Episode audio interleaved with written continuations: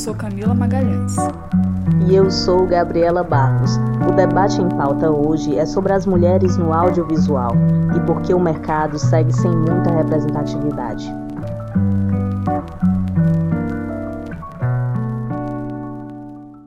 Nos últimos tempos, podemos acompanhar mais mulheres sendo indicadas a prêmios importantes da indústria. Inclusive, no Globo de Ouro desse ano, Chloe Zhao ganhou o prêmio de melhor direção de filme, tornando-se a primeira mulher asiática a conseguir tal feito. The Golden Globe goes to oh. Chloe Zhao, Nomadland.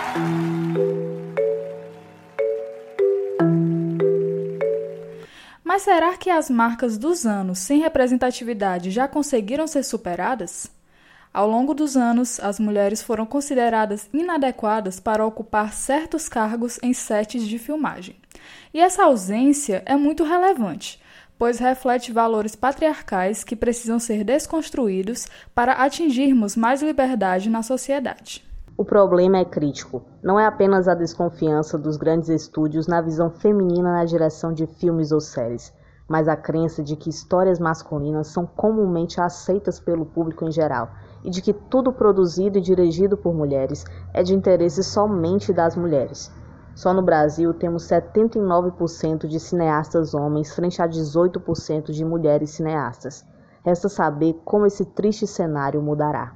Assim, para debater razões e possíveis soluções para essa problemática, convidamos Emily Guilherme para se juntar a nós nessa conversa. Seja bem-vinda.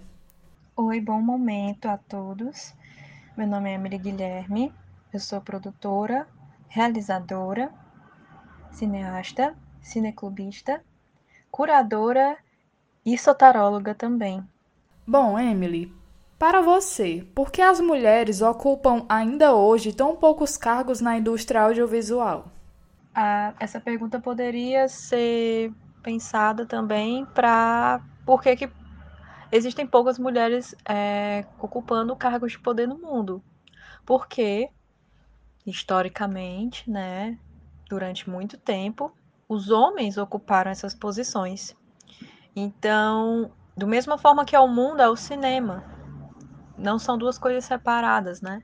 Então, se o mundo, se a maioria dos cargos no mundo são ocupados por homens, infelizmente, o cinema não vai ser diferente. Então, se você tem uma indústria ocupada pela maioria, é, que a, a, maioria que ocupa essa indústria são homens, é, é óbvio que os homens com grandes é, índices de machismo vai, vão dificultar a entrada de mulheres nessa indústria, e não só na indústria, mas em, em produções que não fazem parte da engrenagem da indústria. Produções independentes, produções sem dinheiro nenhum. É, o machismo não vê é, é, classe social, né? O machismo acontece tanto em indústrias de Hollywood, como em produções good vibes que são independentes e que não buscam o lucro e sim a, a, uma coisa maior. Ele aparece inclusive com mulheres também, né? É um, uma praga, né? Uma praga que a gente nasce com ela por viver na sociedade que a gente vive. Então, é por causa dele, né? Não, e, e, também é ele que é o, o estupim primeiro que faz poucos cursos serem ofertados para as mulheres, que, fa que fazem elas não serem admitidas em muitos trabalhos técnicos de criação ou de, de, de liderança dentro dos filmes. É ele que faz com que é, as próprias mulheres internamente se sintam desvalorizadas o suficiente para não acreditarem no próprio valor e terá força de derrotar é, o, ele próprio, né? Derrotar o machismo. Essa realidade reflete no resultado final das produções? Reflete. Reflete muito o resultado final, porque se você tem poucas mulheres é, em cadeiras de criação, de produção, de organização de pessoas, de, de protagonismo nessas, nessas criações, vocês, você vai perpetuar um olhar que não é da mulher é, em, em realizações, e sim um olhar do homem. E a gente se encontra com filmes que são para homens ver, feitos por homens, né? Sobre mulheres, sobre até histórias narrativamente que nada tem a ver com a vivência deles como homens. Histórias sobre é, liberação dos corpos femininos, é, histórias sobre próprio feminismo, assim, é algo é algo que não, não, não faz sentido, não faz assim, nenhum sentido ter outra pessoa contando a sua história. E isso dá vazão a muitas coisas, dá vazão a cenas é, desnecessárias de violência, é, o corpo da mulher sendo utilizado, e a palavra é, é essa, sendo utilizado como uma massa de manobra, é, de um, uma significação que não quer saber se o próprio corpo dela está sendo mutilado para que essa significação seja entendida, né? Então, é, quando as mulheres, a maioria, né? Quando a maioria das mulheres estão por trás dessas cadeias de pensamento, elas é muito difícil você não olhar para uma personagem feminina e não se identificar com ela, né? É, então, é, é quase como se cada, cada personagem que a gente encontrasse nos filmes que são feitos por mulheres tivesse um pouco delas próprias, não é? Então, é, é, e é muito difícil você colocar uma personagem que você se identifica em uma situação que você não gostaria de estar. Então, é, isso dá vazão a que a maioria dos filmes feitos por mulheres é, lidem com a figura da mulher de uma forma mais humana e mais é, vendo, nossa, aquilo é um personagem que é tridimensional, às vezes, é, às vezes tem quatro dimensões até, porque é assim que as mulheres são, né? É assim que as mulheres são. Mas é importante comentar que não é só pela questão do gênero que as mulheres também não podem fazer trabalhos que não são considerados é, que não são considerados é, é, orgulho ou que não são é, filmes que não sejam problemáticos assim isso é, isso também é, é reduzir a mulher a uma pureza de, de, de caráter relacionada ao seu gênero, né? Existem mulheres que fazem filmes horríveis e existem mulheres que fazem filmes bons. Mas a maioria que eu pude ver nas, nas, nas, minhas pesquisas é que quando você tem uma mulher na cadeira de criação, é, o, o respeito com a figura feminina é mais alcançado nessas quesitos. Segundo pesquisas, as mulheres consomem filmes, séries, dentre outros produtos, tanto quanto os homens. Então, qual seria a razão para a indústria audiovisual ainda engatinhar em relação à participação feminina? A mesma razão para que desse engatinhar é a mesma razão de por que existem poucas mulheres na indústria, né? As mulheres elas são acostumadas a consumirem é, filmes, séries e, e, e, e documentários e, desenhos, no qual elas não são a protagonista, no qual elas não se enxergam nesses filmes. É quase como algo que foi in, in, entranhado nelas, que foi ensinado a elas a, a ser normal. Acha que movimentos sociais como o Me Too e o Time's Up ajudaram a amenizar a ausência de mão de obra feminina nos sets de filmagem? Esse pensamento de que é, o pensamento foi modificado, né, e que isso se vê de certa forma na imagem, é, talvez tenha tido a ver com esses dois movimentos, Me Too e Time's Up. Só que, a minha opinião, que isso não adiantou de nada. É, isso não foi dois movimentos de hashtag que tiveram uma dimensão é, considerável, mas por pouquíssimo tempo, é, que mudaram o pensamento dentro da indústria e tem, dentro até das, das, das questões do Brasil em si, né? Esse movimento, assim, para mim, um movimento ele tem que iniciar né, nessa questão, tem que se consolidar e tem que criar ramificações de, de consequências vi, visíveis.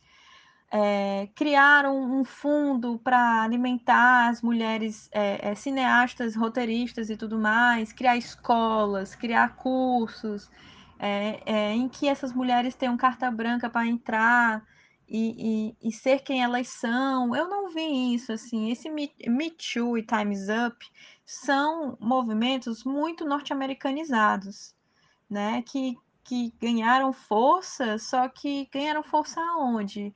Dentro de, comemora, de comemorações, não. Dentro de, de premiações é, tão restritas que eu não consigo nem pensar assim quantos brasileiros pisaram nessas premiações é, esses dois movimentos são muito fora da nossa realidade aqui do Brasil. Eu procuro estudar e estar tá mais perto de realizações aqui, do meu território, né? Então, eu não eu não vejo esses dois movimentos me fazendo nenhuma justiça, não fazendo justiça às pessoas do meu lado que trabalham comigo no cinema, é, nem as roteiristas, nem as cenografistas. Eu não vejo esse movimento presente na minha vida como brasileira, como nordestina e como cearense que faz cinema. Então, é, e sinceramente também não vi esse movimento muito forte nos Estados Unidos. Não teve consequências, não teve ramificações. Então, sinceramente, eu não acho que o Me Too fez muita diferença, não. Não fez. Nas indicações do Oscar de 2020, apenas Greta Gerwig conseguiu uma indicação na categoria de melhor filme com Little Women. Porque o cinema feminino é comumente desassociado do sucesso comercial. Porque na indústria ainda é visto que é, se uma mulher vai contar alguma história, ela vai ter que contar uma história sobre o que é ser mulher. Isso já é um pensamento estereotipado de caixinha, né? A famosa caixinha de gênero, porque no momento que você se torna uma mulher em que ganha algum tipo de atenção em, em alguma esfera, sempre tragam, trazem o seu trabalho e assim, e se nessa esfera você lidar com a questão de gênero, sempre acabam voltando você a esse mesma caixinha de gênero, né? A Greta Gerwig, ela ela é famosa por personagens é, personagens de mulheres nas narrativas dela, com o Lady Bird e o Little Women, né? Mas assim, as pessoas continuam achando que as mulheres sempre vão falar sobre, sobre mulheres, sendo que é um, um ciclo vicioso, porque quando as mulheres tentam falar sobre outra coisa, elas não têm espaço de voz, elas não recebem atenção. Então, é como se você só fosse é, permitida de falar sobre o seu gênero. E se você continuar falando sobre o seu gênero, se a maioria das pessoas com poder na indústria do cinema são homens, eles e eles não lidam e não acham importante a sua narração e a, nossa, a sua história do que é ser viver a vida que você vive, então, eles vão continuar perpetuando a ideia de que mulheres fazendo filmes não têm sucesso comercial.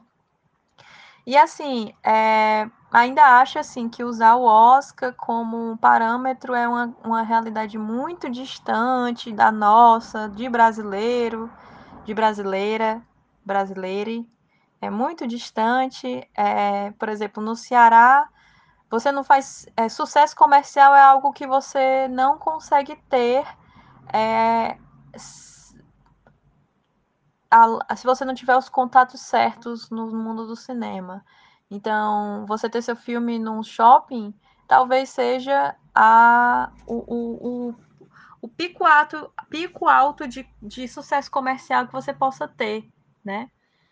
A gente, no cinema, a gente busca mais um sucesso, um sucesso de fama, e a fama muitas vezes é assimilada com seu filme passando em Roterdã, ou no Festival de Cannes, ou no Festival Osmo Bubu, por exemplo. Então, se você seu filme conseguir ser exibido lá, você já é uma celebridade no meio do cinema, né? Então, é, essas ideias de caixinhas, né, que as mulheres entram, eu já estou nessa caixinha há muito tempo. É engraçado, quando chega a época do 8 de março, começam a pipocar convites para eu, eu participar de rodas de conversa focadas em gênero de mulher. Sendo que nos outros 365 dias do ano eu faço outros trabalhos que não tem nada a ver com o meu gênero. Então, é, essa ideia é realmente um ciclo vicioso, né? Você querer falar sobre outra coisa e não receber a devida atenção, porque você se consolidou por algum momento da sua vida por você ter trazido o gênero em questão. Da hora é, é a, se coloca em caixinhas muitos tipos de pessoas. As mulheres, as mulheres negras são colocadas na caixinha da, de que só pode falar sobre racismo da mulher negra. As mulheres trans, a, a galera da comunidade trans só pode falar sobre temas que envolvam a sua, a, a, o seu, a sua questão de gênero, né? Sendo que existem milhões de outros assuntos que essa galera inteira faz filme que não é relacionado ao seu gênero, por exemplo. Como a tecnologia ajudou no combate à problemática? Acredita que agora as mulheres possuem mais alternativas de se integrar ao mercado de trabalho usando a internet? Eu acredito que a tecnologia está ajudando muito, né? Porque, por exemplo, se você é uma mulher que pratica o olhar opositor, você vai criar, por exemplo, um canal do YouTube em que você vai criticar a cultura pop para que as pessoas que gostam de cultura pop também possam exercer um olhar opositor, né? É... Há exemplos disso, o canal do YouTube The Take, né? Ou, por exemplo, a meu próprio coletivo, a Cinemul, em que, por causa da pandemia, a gente tem ficado mais virtual. Então, as nossas sessões estão todas no YouTube, a gente faz estudos de caso no Instagram, a gente tem um site com todas as nossas curadorias, como também tem uma Mulher com a Câmera, feita pela Rayane, que é uma página do Instagram, que ela também faz estudos sobre cinema feito por mulheres.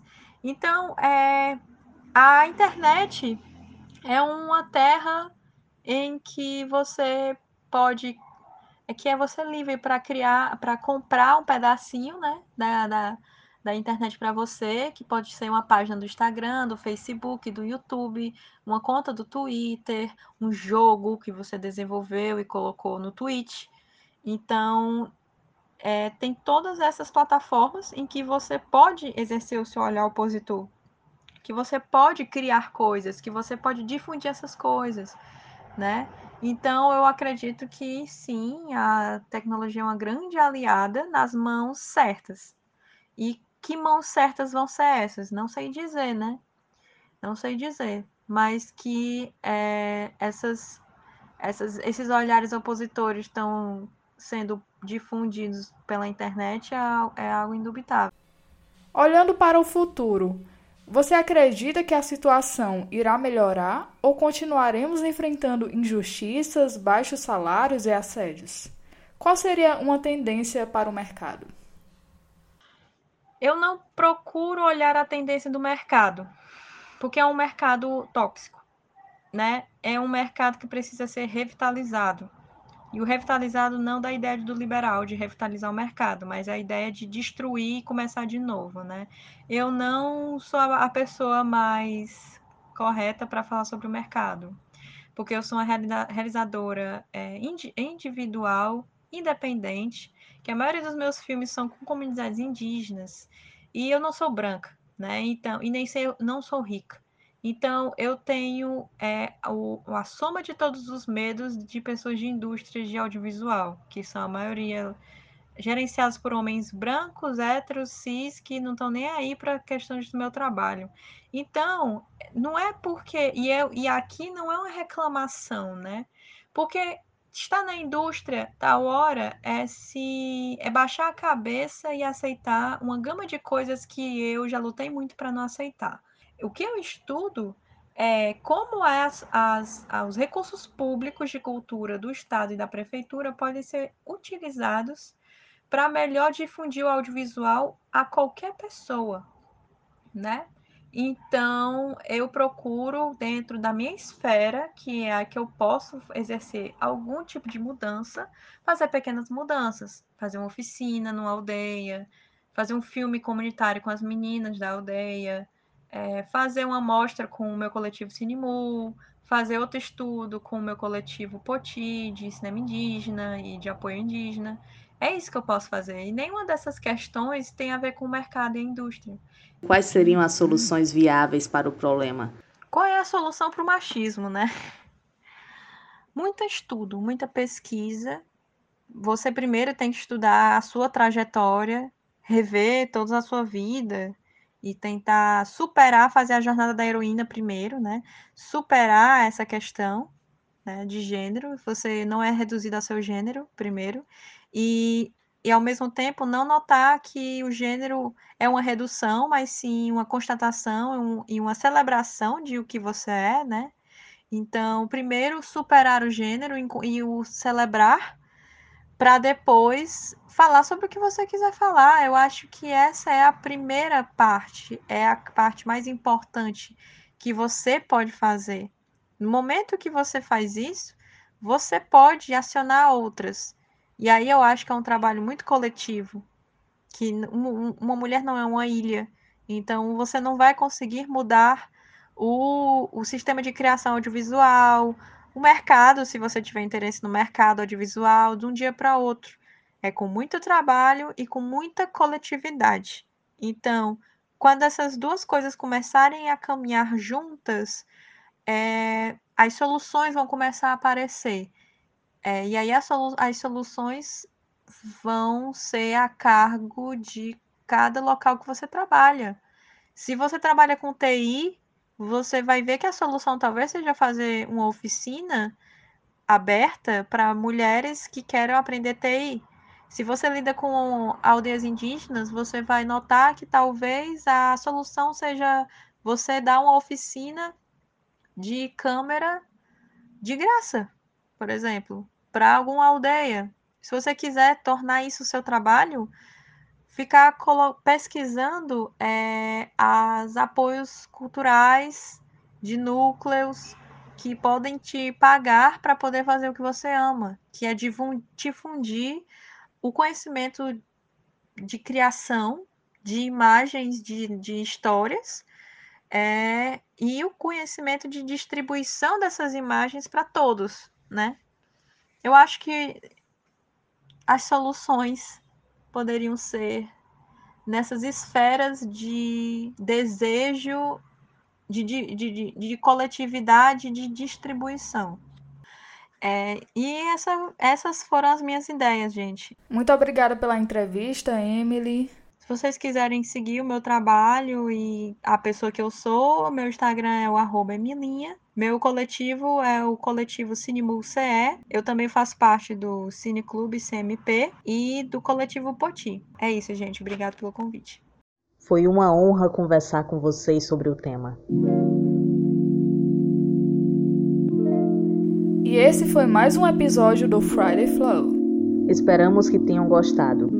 Fiquem atentos aos próximos episódios, pois toda, sexta-feira estaremos, estaremos com, você. com você. Um beijo, até mais. Tchau.